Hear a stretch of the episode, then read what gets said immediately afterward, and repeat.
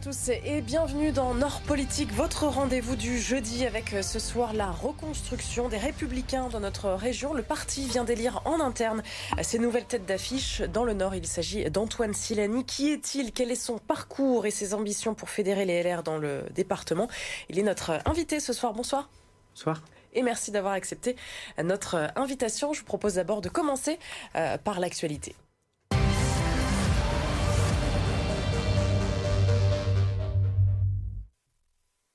Avec cette actualité économique en ce moment importante du côté de, Calais, du Calaisie et qui inquiète hein, depuis plusieurs euh, semaines.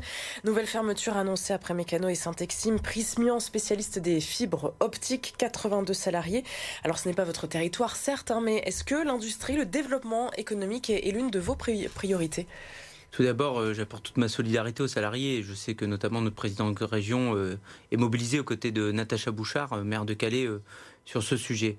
Euh, bien évidemment que le développement économique est une priorité euh, forte de l'ensemble des élus, euh, et tout particulièrement avec mon parti politique.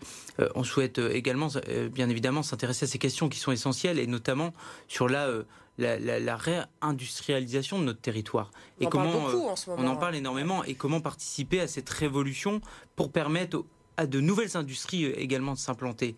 Et c'est toute la démarche qui est celle de la troisième révolution industrielle, qui est notamment menée par la région Hauts-de-France et Frédéric Mott, qui est en charge de cette belle thématique.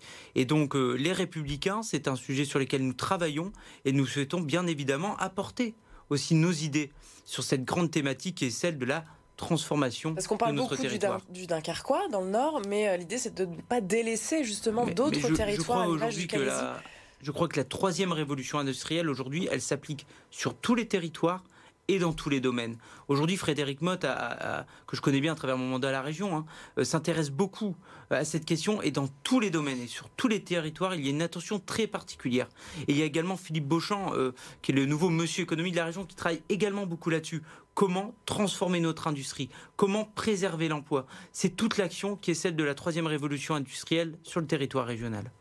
Antoine Silani, donc le nouveau patron des LR, notre euh, invité ce soir. L'idée, c'est de faire un petit peu plus euh, connaissance avec vous, de revenir sur votre parcours en, politique. Vous avez 32 ans, vous êtes adjoint à la mairie de Croix, vice-président en charge des sports à la région depuis quelques jours euh, à peine.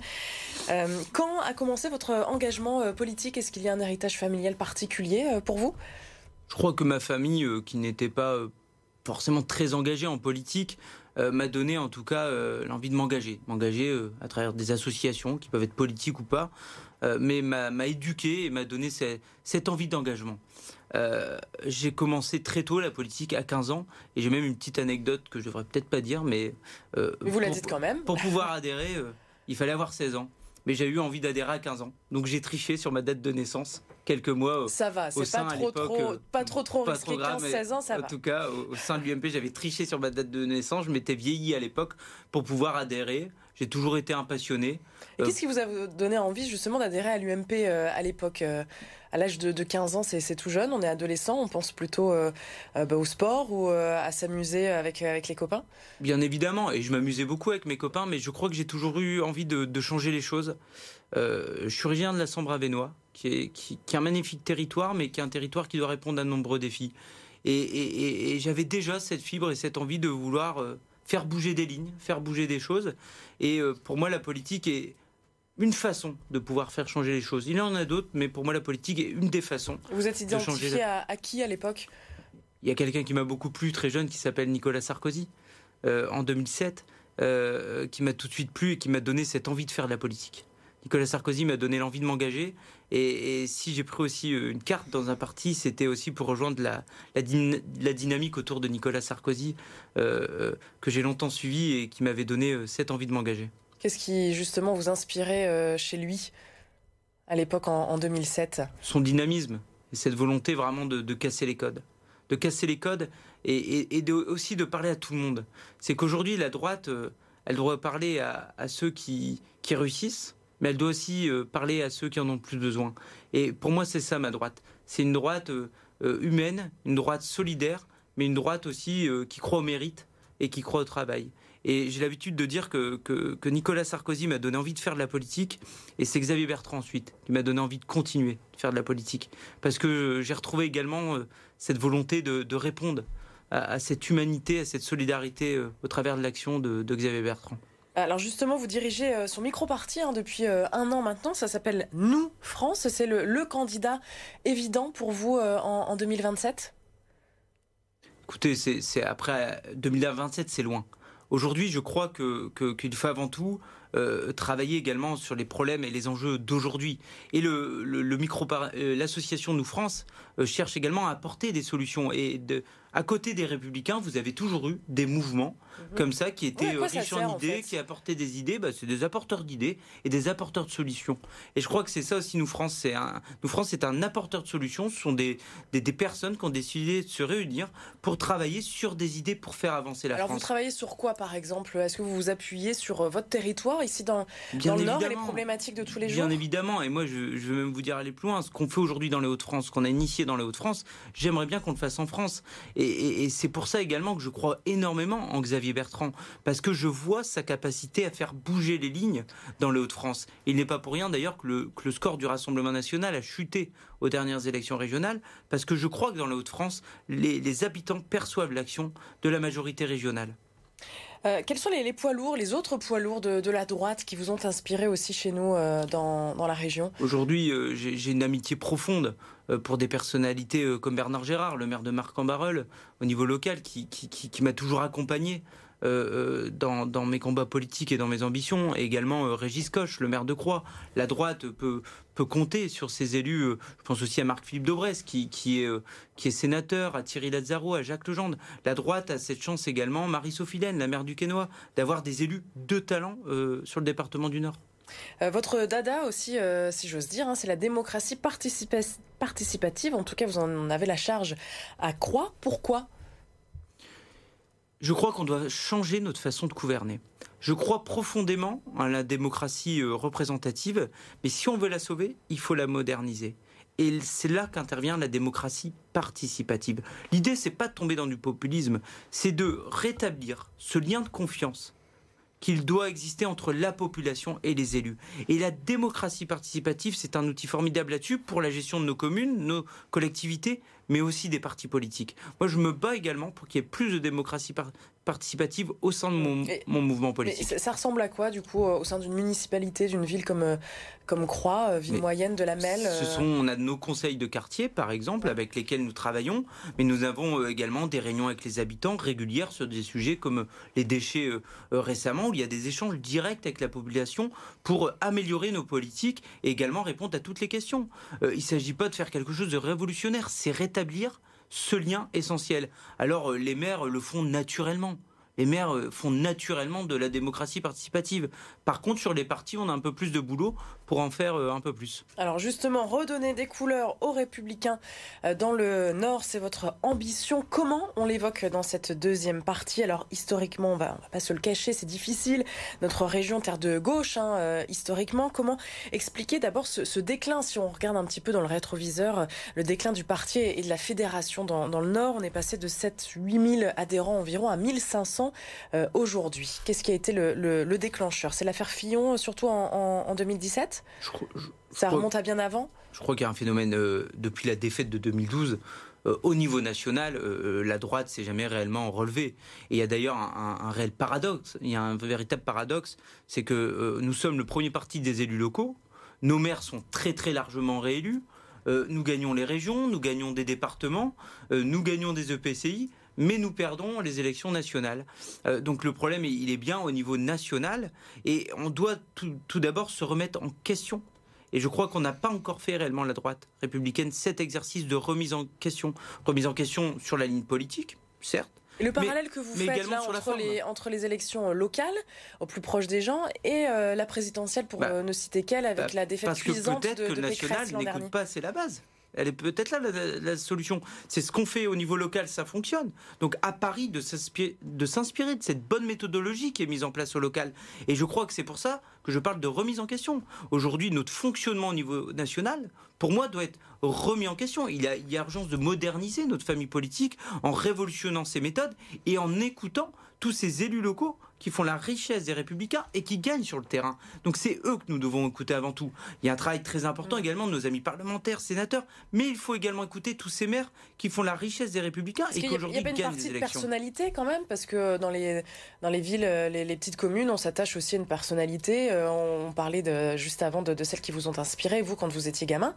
Euh, Bien évidemment, dans une l'affaire de la politique, c'est aussi une histoire d'amour avec des personnes. Bien évidemment qu'il y a une histoire de personnalité. Mais aujourd'hui, je crois que les républicains, pour se refonder, doivent repartir de la base, repartir des territoires. Alors sur quelle valeur Sur quelle valeur Qu'est-ce que représente les LR Moi, par exemple, un de mes slogans, un de mes messages durant ma campagne, euh, durant cette élection interne, euh, que je gagne à 70%, c'était au travail. C'est que je crois énormément au travail des militants, au travail de la fédération, pour aller à la rencontre des habitants, mais aussi à cette valeur travail qui est essentielle qui pour moi, aujourd'hui, on me dit c'est quoi la différence entre la droite et la gauche? Bah, Pour moi, c'est l'amour du travail. C'est que la droite, on est le parti politique qui défendons cette valeur travail. Pour nous, le travail, c'est bien plus qu'un salaire. C'est bien plus qu'un salaire. Ce n'est pas qu'un salaire. Je dis pas que la gauche va pas euh, parfois défendre le travail, mais pour nous, c'est bien plus qu'un salaire. C'est l'élévation de la personne, c'est notre rapport à la société. Et c'est ça la droite aussi, c'est qu'on croit au travail, on croit au mérite, on croit en la réussite. Et je crois que nous sommes aujourd'hui le seul parti politique à réellement défendre cette valeur travail qui doit être accessible à tout le monde. Alors ils sont partis où les, les adhérents du coup euh, de DLR euh, précédemment euh, aujourd'hui selon vous? C'est difficilement quantifiable. ils sont partis d'une part. soyons francs, je crois qu'aujourd'hui, ce travail de modernisation dont je parle pour mon parti, tous les partis politiques doivent le faire. On est dans une crise institutionnelle assez majeure. Emmanuel Macron en 2017 euh, a eu un discours assez révolutionnaire. Force est de constater qu'en marche, ça ne marche pas non plus. C'est le cas de le dire. Euh, aujourd'hui, euh, tous les partis politiques doivent se remettre en question sur leur mode de fonctionnement, sur leur méthodologie. Aujourd'hui, l'objectif commun, c'est de répondre à cette crise de confiance qui existe entre les Français et les élus. Et cette rétablir le lien de confiance passera par le rétablissement des partis politiques. Je crois aux partis politiques, il faut rétablir les partis politiques, il faut les moderniser dans leur fonctionnement, mais ça passera par une remise en question. Ça prend du, temps sans doute. La, percée du rassemblement euh, du, RN, du Rassemblement euh, national, qui n'est sans doute pas anodine hein, dans, le déclin de, de, la droite traditionnelle, si on l'appelle comme ça. Aujourd'hui, c'est six députés euh, dans notre région, deux sénateurs. Pour les macronistes, la lutte contre le RN passe par la réindustrialisation. Je vous propose euh, d'écouter Olivier Véran qui était en, déplacement à, Hénin-Beaumont, c'était euh, la semaine dernière. On est la désindustrialisation. Ils ont connu leur croissance dans la désindustrialisation. Et donc quand les gens sont malheureux, qui sont au chômage, qui ont du mal à boucler les fins de mois, qui voient des services publics qui disparaissent, eux se disent on va pouvoir gagner des parts de marché électoral avec un énorme cynisme. C'est comme ça que fonctionne le populisme d'extrême droite en France et ailleurs dans le monde. Et quand on réindustrialise, et notre pays pour la première fois depuis des décennies ouvre plus d'usines qu'il enferme, notre pays depuis plusieurs années est le pays le plus attractif d'Europe, c'est le pays dans lequel on investit le plus. Notre pays connaît une réduction du chômage. On est sur cette reconquête républicaine de territoires qui étaient en, parfois en déshérence, qui étaient en grande détresse. Et cela, ils n'ont pas envie non, non seulement de le voir, mais ils n'ont pas envie que les gens le sachent. Vous êtes d'accord avec Olivier Véran sur sa position? Oui, je, pense qu'aujourd'hui, quand, quand ça va pas, euh, le vote Rassemblement national fonctionne. Après, ça me fait doucement rire quand un membre du gouvernement euh, aujourd'hui euh, a ce discours, parce que ce qu'il dit, ça fait des années. Ça fait des années qu'on le dit. Hein, il n'a pas inventé l'eau chaude. et, mieux qu'en parler, c'est faut le faire. Et je crois que c'est ce que nous sommes en train de faire au niveau de la région d'Hauts-de-France, en travaillant sur la réindustrialisation de notre territoire qui remet le chemin euh, de l'emploi euh, auprès de nombreuses personnes et qui permet donc euh, de faire baisser également la pauvreté et faire baisser cette colère qui existe. Parce qu'aujourd'hui, la réalité, c'est que le Front National surfe sur la colère. Surfe sur la colère. Quand il n'y a pas de colère, il n'y a pas de vote du Rassemblement national. Quand il n'y a pas de souffrance, il n'y a pas de vote auprès du Rassemblement national. Tous ceux qui votent RN sont en souffrance Mais je pense que toutes les personnes qui votent aujourd'hui Rassemblement national sont en colère. Sont en colère. Je ne sais pas qu'ils sont en souffrance, mais ils sont en colère. Est-ce qu'elle est légitime, cette colère? Elle est sûrement légitime, cette colère. Mais aujourd'hui, ce qu'on voit aussi, c'est que lorsqu'on a des résultats, le score du Rassemblement national baisse. C'est le cas pour les élections régionales. Donc aujourd'hui, la meilleure des stratégies pour faire baisser le Front National, c'est pas d'en parler, c'est pas de faire des grandes campagnes de communication, c'est de bosser. Et c'est ce qu'on essaie de faire euh, dans la région de France, et c'est ce qu'on euh, essaiera de faire avec les Républicains du Nord. Alors comment remobiliser justement les, troupes hein, si on se projette sur la présidentielle de 2027 Finalement, il reste peu de temps, trois ans euh, et demi à, tout casser. C'est quoi votre euh, feuille de route là dans, le Nord pour votre fédération dans les prochains mois? Je le rappelle, votre élection qui remonte au, 27 novembre, donc il y a quelques jours. Renouer avec le terrain. c'est mon fer, c'est mon fer de lance, c'est le terrain, le terrain et C'est quoi Des réunions publiques? Des réunions publiques, des tractages, du porte à -porte, aller voir les gens. Aller voir les gens, tout simplement. les marchés je crois que pour reconquérir les gens, la meilleure des choses, c'est la discussion directe. On peut faire des, stratégies marketing, des stratégies de campagne, appeler un cabinet pour nous demander comment faire. La meilleure des solutions, c'est aller voir les gens sur le terrain, sur les marchés. On démarre avec 10 personnes, on finit avec 100 personnes. Et, et je crois énormément en ce contact humain. Et je crois que les gens veulent du contact humain. Et nous, notre boulot, c'est d'aller voir les gens et d'essayer derrière après ce contact, d'apporter des solutions aux problèmes. Parce que les bonnes idées, elles seront aussi sur les discussions qu'on aura sur les marchés. Euh, il y a une division qui, se, qui est euh, opérée euh, après votre, votre élection. on le rappelle, c'était Sébastien Huyghe, précédemment, donc votre, votre prédécesseur qui était numéro un, patron des, DLR. On parle d'une éviction de Sébastien Huyghe. Comment ça s'est passé tout. Et d'ailleurs, Sébastien Huyghe m'a soutenu durant cette élection. Il a fait le choix de, de, quitter la présidence euh, des Républicains du Nord et, je remercie pour toute l'action qui était la sienne et, tout son engagement durant de euh, nombreuses années qui est comme député. C'était un très grand député, Sébastien Huyghe. Et, et, il m'a soutenu pour cette présidence de la fédération. Euh, on, a travaillé main dans la main. J'étais son secrétaire départemental. Et mon mmh. arrivée comme président s'est fait, se fait assez naturellement. Et, je pense que c'est pour cela également que je fais 70% des votes dès le premier tour. Et ce renouveau, est-ce que c'est synonyme de jeunesse? Je le rappelle, on disait en introduction, vous avez 32 ans. Euh, ça va de pair ou, pas forcément Je vais peut-être vous dire un truc qui va, qui va détonner, c'est que je suis un jeune qui ne croit pas au jeunisme. Moi, je crois en compétences. Et, et, j'espère que c'est pas une question d'âge. Et j'espère que si j'ai été élu président des Républicains, ce n'est pas parce que je suis jeune, c'est parce que je suis compétent. Et, moi, je souhaite, euh, et dans mon équipe, il y aura des gens de tout âge, de toute origine territoriale, de toutes, de différentes lignes politiques au sein euh, de notre famille politique. Mais avant tout, je souhaite des gens compétents. Leur âge, euh, c'est pas ma priorité. Euh, moi aujourd'hui, c'est de rassembler toutes nos forces et toutes nos compétences au service de cette fédération et du redressement de la fédération. Alors vous allez vous entourer de, qui justement? On connaît déjà le nom de votre vice-présidente, c'est Isabelle Lecoeuvre. Tout à fait. Euh, qui est peu connue hein, du grand public, militante à, Saint-Amand, aucun mandat d'élu, mais vous vous croyez en elle, pourquoi? Parce que c'est une militante qui fait de la politique avec du cœur. Isabelle, c'est quelqu'un qui m'a euh, qui est sur un, terrain euh, difficile et sur un territoire de reconquête et qui fait euh, de la politique avec cœur, passion, engagement. Et, j'ai envie de m'entourer aussi de personnes voilà, qui sont avant tout des militants. Parce que c'est pas un gros mot d'être un militant, c'est une force absolue. Et Isabelle, c'est. Si elle est première vice-présidente aujourd'hui, c'est parce que c'est la première des militantes de cette fédération. Et, et je sais qu'elle saura, avec tout son dynamisme, m'accompagner dans la mission qui est la nôtre. Et pour le reste de, l'équipe, alors comment Elle sera annoncée. Euh, il y aura une équipe qui sera annoncée en janvier. Aujourd'hui, je consulte bien évidemment avec moi euh, toujours cette logique euh, que tous les territoires du Nord, parce que c'est 21 circonscriptions. c'est le plus gros département de France. C'est le plus gros département de France. En nombre d'habitants, donc forcément, ça en découle. Et donc, je veux que tous les territoires soient représentés au sein de cette équipe, mais également avoir une pluralité des lignes politiques, parce que la droite a toujours été plurielle et c'est rassemblé qu'on gagne.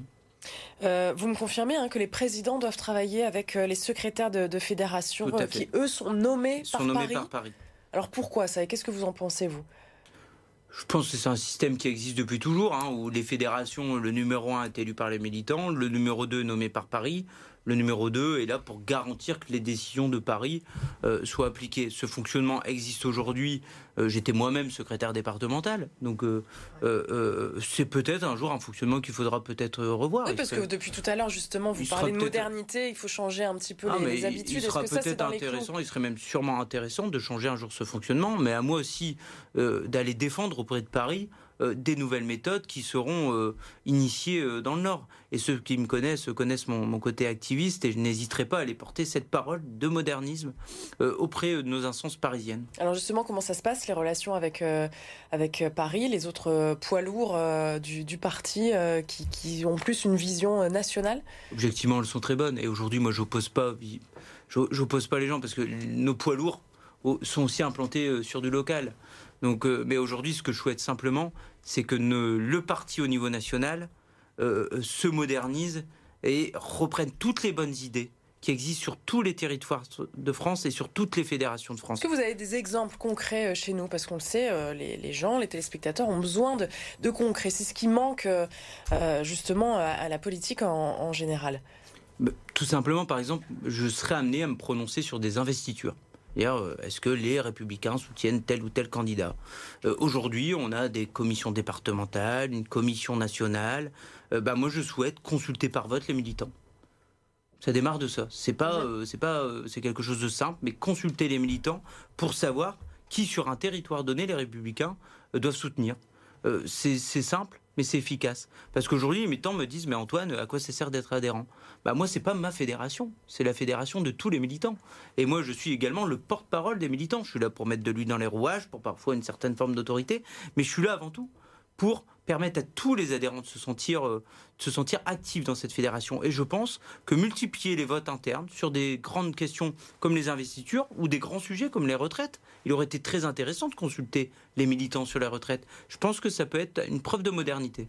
L'immigration, on en parle beaucoup, c'est l'autre cheval de bataille du, RN qu'on citait euh, à l'instant. Euh, un sujet qui centralise les débats avec la loi hein, de Gérald Darmanin. C'est quoi vous, votre, position et, celle des, LR en, 2023 euh, aujourd'hui? La mienne, elle est claire, c'est que si c'est la loi Retailleau qui sort du Sénat, je la voterai avec enthousiasme. Si c'est la version L gauche de la Macronie qui a décidé de tout détricoter le beau travail du Sénat, je la vote pas avec euh, une particularité chez nous, c'est la situation migratoire. Euh, crise, on ne peut pas vraiment utiliser ce terme parce que ça dure depuis euh, une vingtaine d'années maintenant. vous parlez de solutions depuis le, début de, ce magazine, de ce rendez-vous, de cet entretien. Est-ce que vous en avez sur ce, point-là précisément? Je pense qu'à un moment, par exemple, cette loi, il aurait été intéressant de la travailler avec le ministère des Affaires étrangères. Parce qu'il y a ce qui se passe sur le territoire national. Il y a dire réguler les flux, euh, aussi protéger les Français, mais également toute la stratégie qui doit être la nôtre au niveau international. Les relations avec l'Angleterre, c'est ça que vous voulez dire? Par exemple, les relations avec l'Angleterre, mais aussi avec les pays euh, euh, où il va y avoir une migration importante, des départs importants. Aujourd'hui, si on ne règle pas ce problème au niveau des pays départ, on ne réglera pas de problème de fond. Et on ne sera toujours en train d'essayer de régler le problème. Et je crois qu'il serait important aujourd'hui d'avoir une vision globale sur ce sujet de l'immigration. C'est globalement entretenir aussi une relation avec les pays africains, parce qu'aujourd'hui, on le sait très bien aussi également, il y a des OQTF qui ne sont pas appliqués, parce que les pays d'accueil ne veulent plus recevoir les personnes. Donc, je pense qu'il faut avoir vraiment une vision globale sur ce sujet et avoir des, positions très courageuses. Parce qu'il en faudra du courage. Hein. Parce que le problème de l'immigration, c'est un problème, on le sait, qui va s'accentuer dans les années à venir. Il faudra avoir beaucoup de courage. Et notamment également sur les questions euh, des, personnes qui sont fichées comme terroristes et qui sont étrangères sur le territoire. Xavier Bertrand propose, par exemple, pour ces personnes étrangères euh, euh, et potentiellement terroristes, euh, il propose que ces personnes soient en rétention. Ça me paraît du bon sens aujourd'hui. Ben, on ne le fait pas. On le fait pas. Donc il faut faire preuve de cohérence et d'une vision globale et également de courage. Euh, on l'a bien compris, l'idée, l'objectif, en tout cas la priorité pour vous, c'est de redonner vie à cette euh, fédération sur euh, le, terrain. vous parliez de, tractage, justement. Vous, comptez commencer par, par quel territoire, quelle circonscription Est-ce que c'est une priorité sur certaines ah, villes? Tous les territoires. Tout à l'heure, encore juste avant de venir ici, j'étais à la Fédération du Nord pour une réunion avec Aurélien Pradier. je serai dans les jours qui viennent à, Saint-Amand. je serai amené également à aller à Maubeuge. Aujourd'hui, moi, tous les territoires, je souhaite actionner tous les territoires et aux délégués de circonscription élus euh, de mettre en musique euh, euh, également cette action sur les territoires. Il n'y aura pas une suractivité dans un territoire plus qu'un autre, mais c'est de donner les moyens. Moi, par exemple, de créer des tracts, des documents personnalisés en fonction des territoires. Aujourd'hui, les problématiques de Dunkerque ne sont pas celles de Fourmi. Donc il faut également que le, parti s'adapte aux différentes problématiques et donne les outils à chaque militant, chaque délégué de circonscription pour réussir sur son territoire. Euh, avec euh, votre nouvelle délégation, disait vice-président au sport à la région. Euh, on a une très grosse région, il y a beaucoup de travail. Est-ce que ça, ça peut vous aider, cette expérience justement au sein de la collectivité locale dans, l'animation de la fédération de DLR moi aujourd'hui, je parcellise beaucoup ma vie parce que mes rôles, mes casquettes sont différentes et comme toute personnalité politique, quand je suis là en tant que vice-président de la région, c'est pas Antoine Silani, le président des Républicains qui vient, c'est pas Antoine Silani, le référent Nous France, c'est Antoine Silani, le vice-président de la région et qui représente l'institution et uniquement l'institution. Euh, après, il est vrai que tous mes engagements sont pour moi des véritables écoles de formation, de manière générale c'est qu'aujourd'hui j'ai la chance de vivre de ma passion, j'ai la chance de, Parce que pour le coup, il y a beaucoup de travail a priori. Il y a énormément de travail et, j'adore ce que je fais. Je suis passionné et aujourd'hui, c'est des véritables écoles pour moi de formation, de travail et d'humilité. Euh, vous voyez, je m'inspire beaucoup quand même, parce que je le rappelle, les Républicains sont, sont, une association comme une autre, qui est certes un objet politique, mais c'est une association. Et avoir la chance à la région de m'occuper de la vie associative, c'est que je vois toute cette richesse associative, mais également toutes les bonnes idées qu'ont avoir les associations sur notre territoire pour se développer avec grande intelligence, avec beaucoup de dynamisme. Euh, voilà, donc bien sûr que c'est source d'inspiration, de formation et de richesse, mais bien évidemment qu'après, euh, en fonction de l'heure à laquelle on est, vous allez voir un Antoine Silani qui aura euh, une attitude différente. Euh, quand je représente l'institution, je ne représente pas mon camp politique. Merci beaucoup Antoine Silani euh, d'avoir été avec nous sur BFM Grand Lille et Grand Littoral et vous nous tenez bien sûr au courant donc de cette équipe qui vous accompagnera à la Fédération des LR dans le Nord. Merci. Merci à vous de votre invitation. Et à la semaine prochaine.